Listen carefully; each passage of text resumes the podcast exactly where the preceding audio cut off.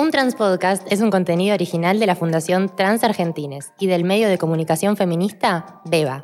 Activa las notificaciones para enterarte de la salida de nuevos episodios. Buenas, ¿cómo están? Bienvenidos una vez más a Un Trans Podcast. ¿Cómo estás, Agus? ¿Cómo estás, Connie? Estoy bárbara, como siempre.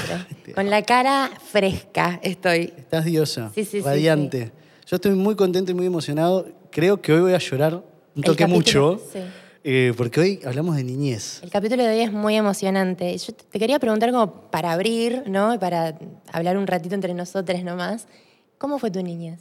Ay, re triste. Ay, no, no me digas así. Sí, sí, porque... Y bueno, pero hay una cuestión de que las infancias trans, si no están bien acompañadas, son difíciles. Y mi niñez fue hace treinta y pico de años. no Claro, digamos sos mucho. señor.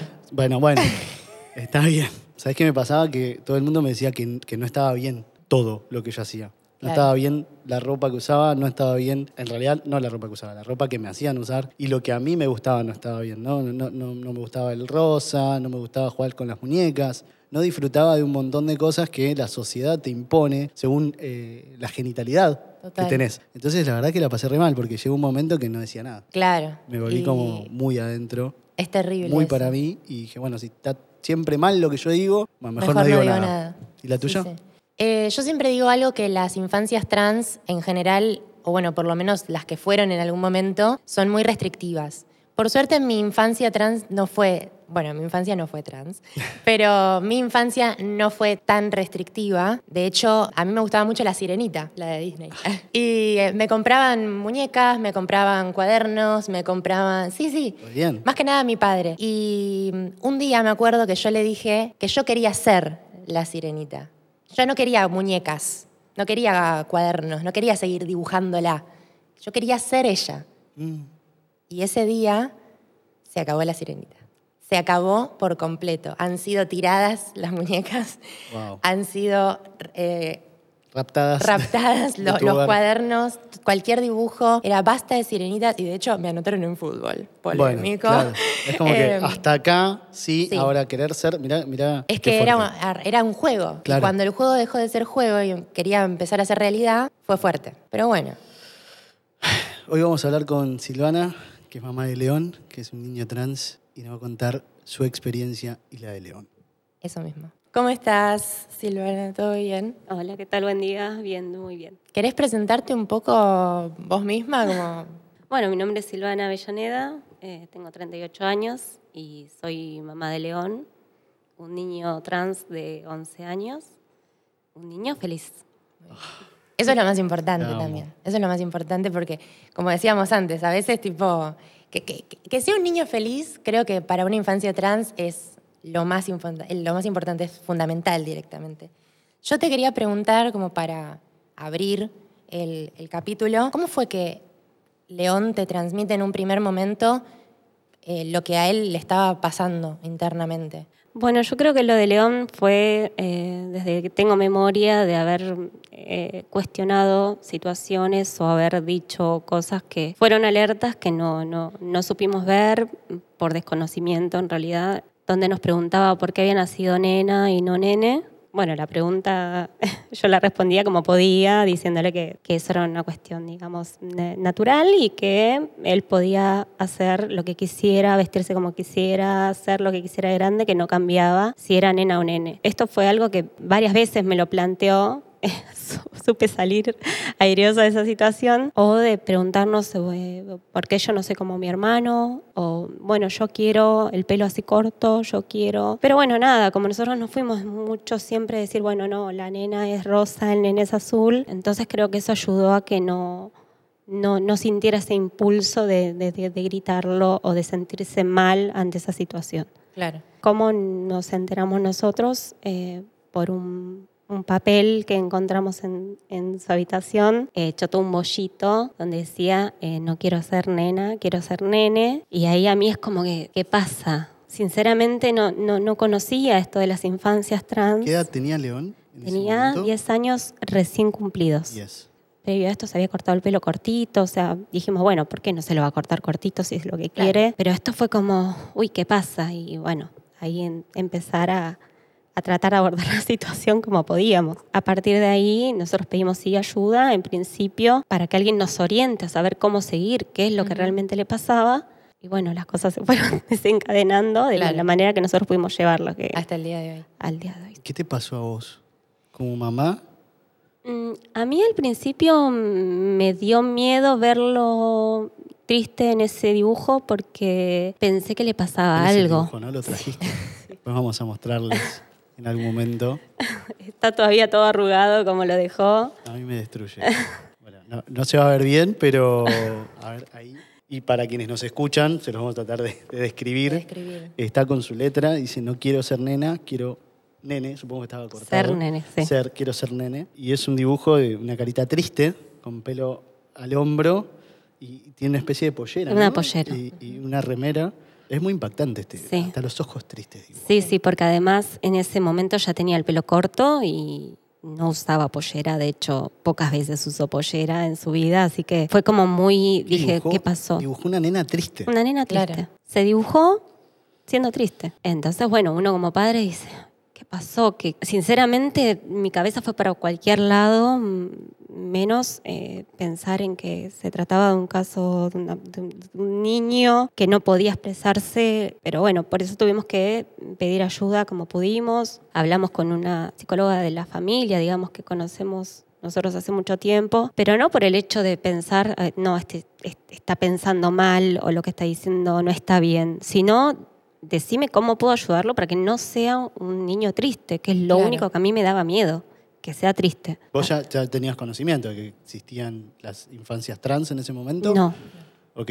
para nada. Pero sí las personas, porque por Sí, ejemplo, no sé, mi mamá cuando yo era chico, hace treinta y pico de años atrás, viste que no había hombres trans en la tele. Entonces, nada, era algo como que, bueno, va a ser lesbiana, ¿no? Como Claro. Esa cosa. Pero en, en esta generación, en tu generación, vos ya viste, me imagino, habías visto que, que existíamos los hombres trans Sí. y, y bueno, ahí, ahí pudiste... Sí, eh, verlo. eh, siempre hablamos con, con mi marido, con el papá de León, siempre decimos, nosotros nos imaginábamos a León de grande trayéndonos una novia, Claro. Claro. eh, vestido con, con un jean y una remera. Eh, porque bueno, uno se da cuenta, pero no era algo que nos alarmaba ni nos preocupaba, ni mucho menos. O sea, en ese sentido creo que tenemos la cabeza bastante abierta, pero no, no, no conocía esta situación de los niños trans, pero por falta del conocimiento Claro. o de visibilización, que creo que es lo que falta. Y bueno, y ahí fue que se abrió un Y mundo. siguieron. ¿Y cómo fue que mm, prosiguieron ustedes? No me tenés que contar toda la historia, pero por ejemplo, eh, León tiene su DNI, por ejemplo, ¿cómo hicieron la rectificación? Bueno, a ver, en principio eh, León no, no quería cambiar el DNI porque quería seguir jugando al fútbol con eh, sus amigas. Eh, él ya venía jugando al fútbol desde los cuatro años. Entonces, bueno, no, todavía no. Eh, no, no quería. Hubo una época que empezó con esto de, de estar enfermo o, o el tema de pandemia y demás. Fuimos al médico dos o tres veces seguidas y en los tres lugares lo llamaron con su nombre anterior, a pesar de tener carnet de la obra social con su nombre autopercibido. Y me dijo, estábamos en la guardia y me dijo, ma, ya lo decidí, me quiero cambiar el DNI. Pese a lo que él quería, que en realidad era no modificar su vida social de niño, se vio obligado por la falta de, de empatía en algunos casos y en otros de desconocimiento de los adultos. ¿Y cómo, cómo fue que él eligió su nombre? Él en principio hacía mucho estos juegos online y se había elegido al principio el nombre Joaquín. Ajá, mira. Eh, Un día me llama y me dice, ma, vení, mirá, estoy jugando. Mirá, me puse Joaquín acá. Ah, bueno, lindo, bueno, listo, lo dejé ahí. Y después otro día estuvo con mi sobrina, le contó de lo que le pasaba y ahí entre ellos eligieron, él había dicho primero Leo y mi sobrina le dijo, bueno, pero Leo se llama ya no sé quién, ¿por qué no te pones León? Bueno, y ahí quedó León, Y quedó. quedó León. León Joaquín. Ah. Joaquín tenía que estar. Esa fue su elección. Así es, se, se lo puso de segundo nombre. Claro. ¿Te, te costó el tema de los pronombres? Porque a mi Eh. mamá le costó. Ay, Saben sí. que yo ya era un adulto, pero a mi mamá le costó, creo que cronometrado un año de. de Oye, yo, yo siempre entendí, ¿no? Con, con mucho amor, pero ya Sí, al sí, año sí. era, mamá, tengo bigote. Ya- Claro. Mamá, basta. ya Ya está. Mamá, está, te claro. lo pido por favor. No, no, no. Costó el, borrar de nuestras bocas las mellis, porque recordemos que León es gemelo. Claro. Como yo, producto de embarazo múltiple. Mirá vos. Eh, entonces era bueno, que vengan, era antes, que vengan las mellis, en la pieza de las mellis, que vengan las nenas. Entonces eso costó mucho en casa, pero todo a su tiempo. Yo le dije, cuando él quisiera empezar a cambiar la ropa, cambió, feliz, porque recibió toda ropa de los hermanos, feliz, porque increíble. era lo que él quería. De hecho, le tuve que prácticamente tirar la primer malla de baño que se compró del shortcito porque era una cosa horrible. Pero bueno, a él le gustaba de TikTok. Eh, se lo tuve que sacar porque, claro, fue su primer ropa. Sí, de- adquisición claro. masculina. Eh, así que, bueno, cuando quiso cambiar el- la ropa, cuando quiso que lo empecemos a llamar en pronombres masculinos, cuando s- eligió su nombre, todo fue a los tiempos que él decidió. El cambio de DNI, igual. eh, y bueno, eh, costó por ahí, en alguno de los hermanos, es como que fue un poco... Escuchar León en ese momento le resultó así como choqueante, pero bueno, eh, después entendimos todos, todos acompañamos, eh, incluso mis hijos que son adolescentes y hay uno que ya es adulto, me dijeron, ¿qué tiene de malo? Esos son ustedes que te vienen de otra generación, nosotros es re común todas estas cosas. Claro. Y Sil, contame, ¿cómo fue el momento del trámite? ¿Cómo llegás a, bueno, ok, León quiere el DNI, ¿cómo se hace esto? Me imagino que la pregunta es, ¿y ahora? Bueno, eh, en este caso, digamos, nosotros la decisión cuando la tomó, lo hablamos en casa, desde ya que nadie tenía nada para objetar, pero bueno, después está todo el tema de la burocracia, de la, de- de- del papelerío y demás. Eh, Nos habían comentado cómo se debía hacer el trámite, los pasos y demás. El tema de quizás conseguir un abogado que represente a los chicos es lo más complicado de, de- de conseguir. Nosotros, eh, gracias a la Fundación Transargentines y gracias a Lautaro y gracias a Tamara Hall, que fue la abogada que representó a León, la verdad es que tuvimos todo muy rápido y accesible, Me pero... me acuerdo ese día, fue hace poquito, no fue hace mucho. No pasó mucho. Y de hecho, fue todo como muy rápido. Hasta cuando llegó el DNI fue todo muy rápido. Pero también tengo que reconocer que fue rápido porque tuvimos eh, gente que acompañó y que nos dio una mano. Porque la realidad que a veces el tema de sacar los turnos, de conseguir un abogado, que no eso todos los eso chicos quiero que me tienen. cuentes. ¿Cómo es el, el- lo que te acuerdes, ¿no? Igual no fue hace Claro. mucho. Pero ¿cómo es? ¿Sacaste el turno? Primero hay que sacar el turno para rectificar la partida.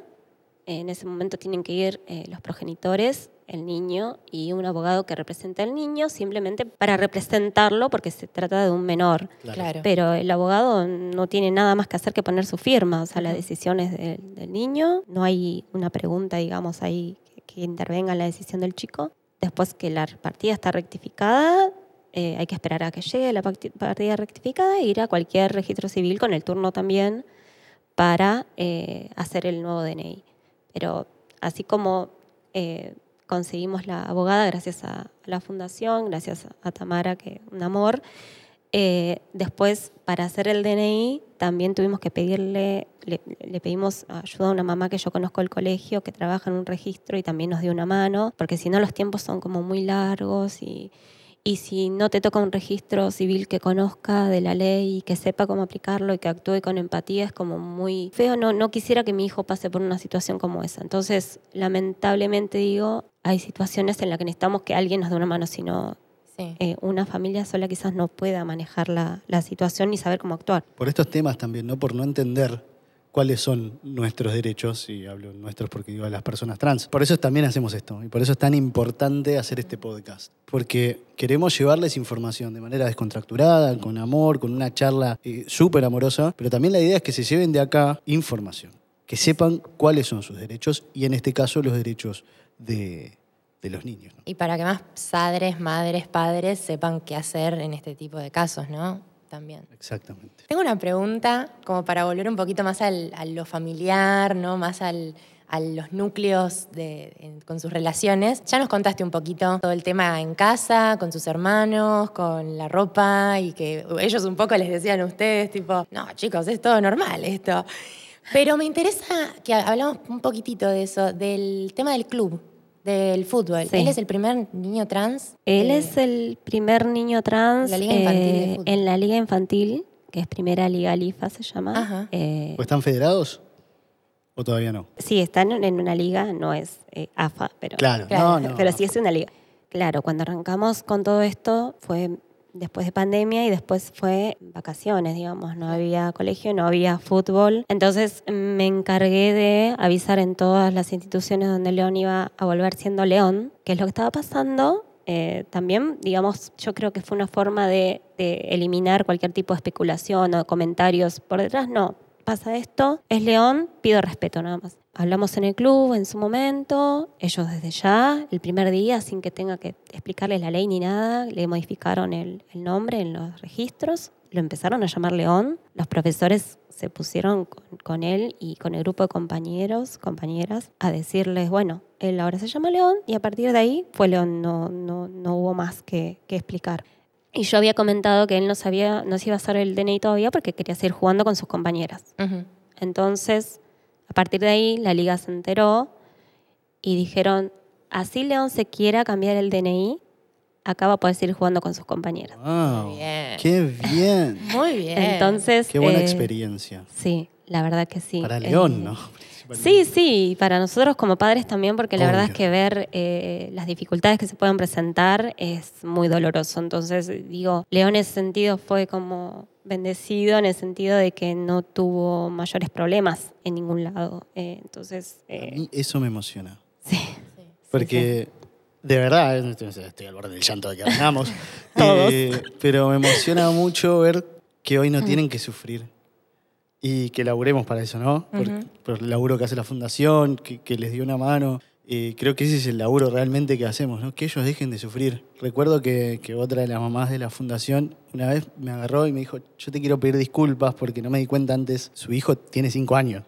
yo me dije, ¿cuándo te querés dar cuenta? O sea, Claro. cuando caminó. o sea, y es como, le dije, pero escúchame, ¿vos, vos no entendés que a sus cinco años ya tiene la torta de Spider-Man? Porque Claro. literal era esa la situación. Digo, vos no sabés la cantidad de cumpleaños que le vas a regalar felices. Yo no tuve un cumpleaños feliz hasta mis 24 años. Total. Entonces, este es el yo te quiero agradecer como madre.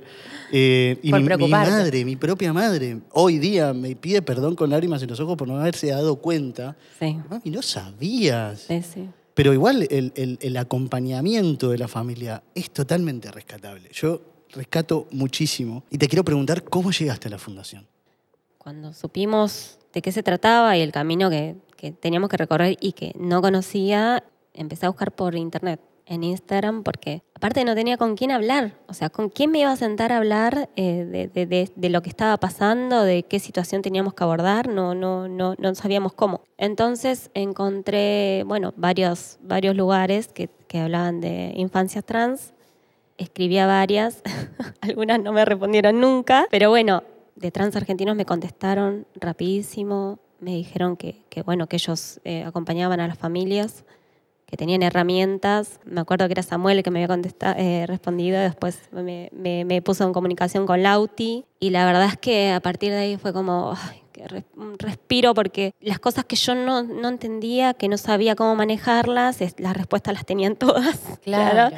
Eh, ya habían incluso ellos vivido muchas situaciones, entonces fue como... Fue como un claro. No, no, en yo no, le- no les puedo explicar la mochila que cargaba hasta que alguien me pudo decir, bueno, acá te vamos a ayudar. Claro. Hay muchas familias que están pasando por esto y eso es sentirse acompañado, porque la verdad es que es un grupo maravilloso, nos apoyamos cuando a alguien le pasa algo, incluso a veces terminamos hablando en privado, che, ¿cómo está esto? ¿Cómo te fue con esto? Y la verdad que es hermoso, hermoso. Hacer tribu, ¿no? Sí. Y ver que una vez una mamá también me, me dijo que, que ver a adultos trans felices también les da tranquilidad. Tal cual.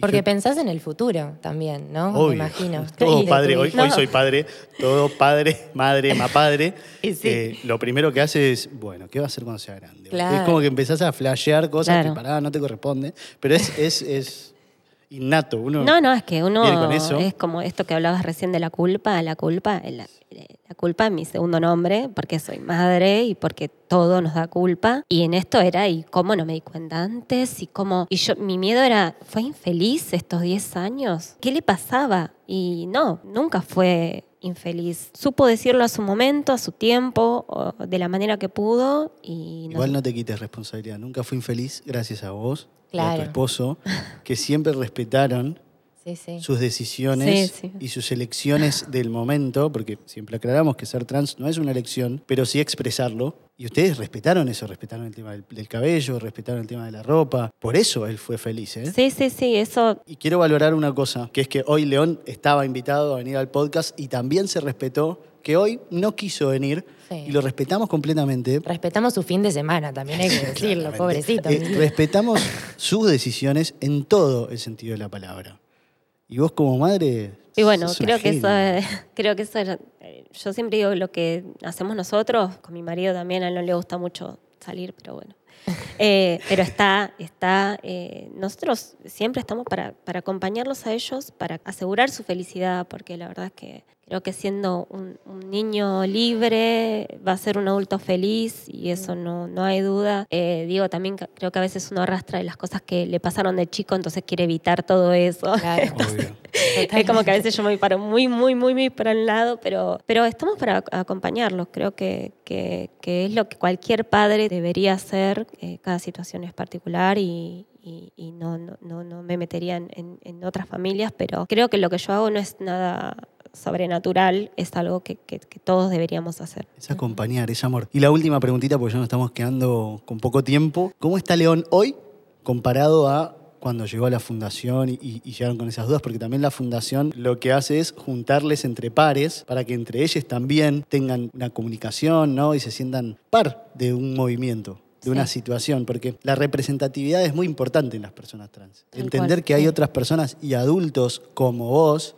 Claro. te hace sentir súper bien. Sí, sí, de hecho yo muchas veces le muestro, mira, a él le pasó lo mismo que te pasa a vos, y, y bueno, mirá, y mira lo que hace, y mira cómo es, y mira lo que tiene, eh, como para que también pueda proyectar un futuro, ¿no? Obvio. Claro. Eh, respecto a León, eh, es, él es un nene muy, no sé cómo explicarte, no es muy sociable en el sentido de, es muy vergonzoso, entonces él no, no participa ni dimensiona todo lo que hay detrás. O sea, Ujú. todas las cosas que tuvimos que hacer nosotros como padres, eh, eh, el esfuerzo en algunos casos de tener que ir a pelear con alguien, a ir con la ley abajo del brazo para que alguien haga algo y que ese algo haga que otro chico no tenga que pasar por esa situación. Yo creo que él no dimensiona, es muy chico todavía. Claro. Chico. O sea, yo no sé realmente si él entiende que, que- cómo, cómo va a seguir su vida. No, eh, pero lo va a entender más de grande. De grande. Sí, sí, sí, bueno, pero digo, a nosotros, a mí, la fundación me cambió la cabeza, primero, me ayudó a ayudar a León y yo creo que fue, es y va a seguir siendo un pilar porque, bueno, eh, León es muy chiquito y va a tener muchos cambios en los que voy a tener que me ayuden.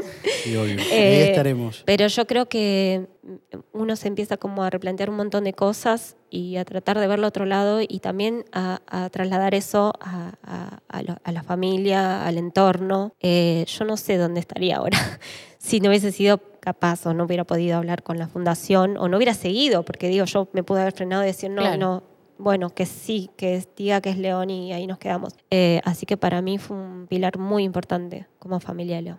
Bueno, Sil, te queremos agradecer tu experiencia. Logré, logré contener las lágrimas porque Sí, sí, sí, estamos. maquillaje. Eh, pero nada, muchísimas gracias. Gracias Yo de verdad te quiero agradecer como mamá. Sos un una- ejemplo sos para una mí. gran mamá.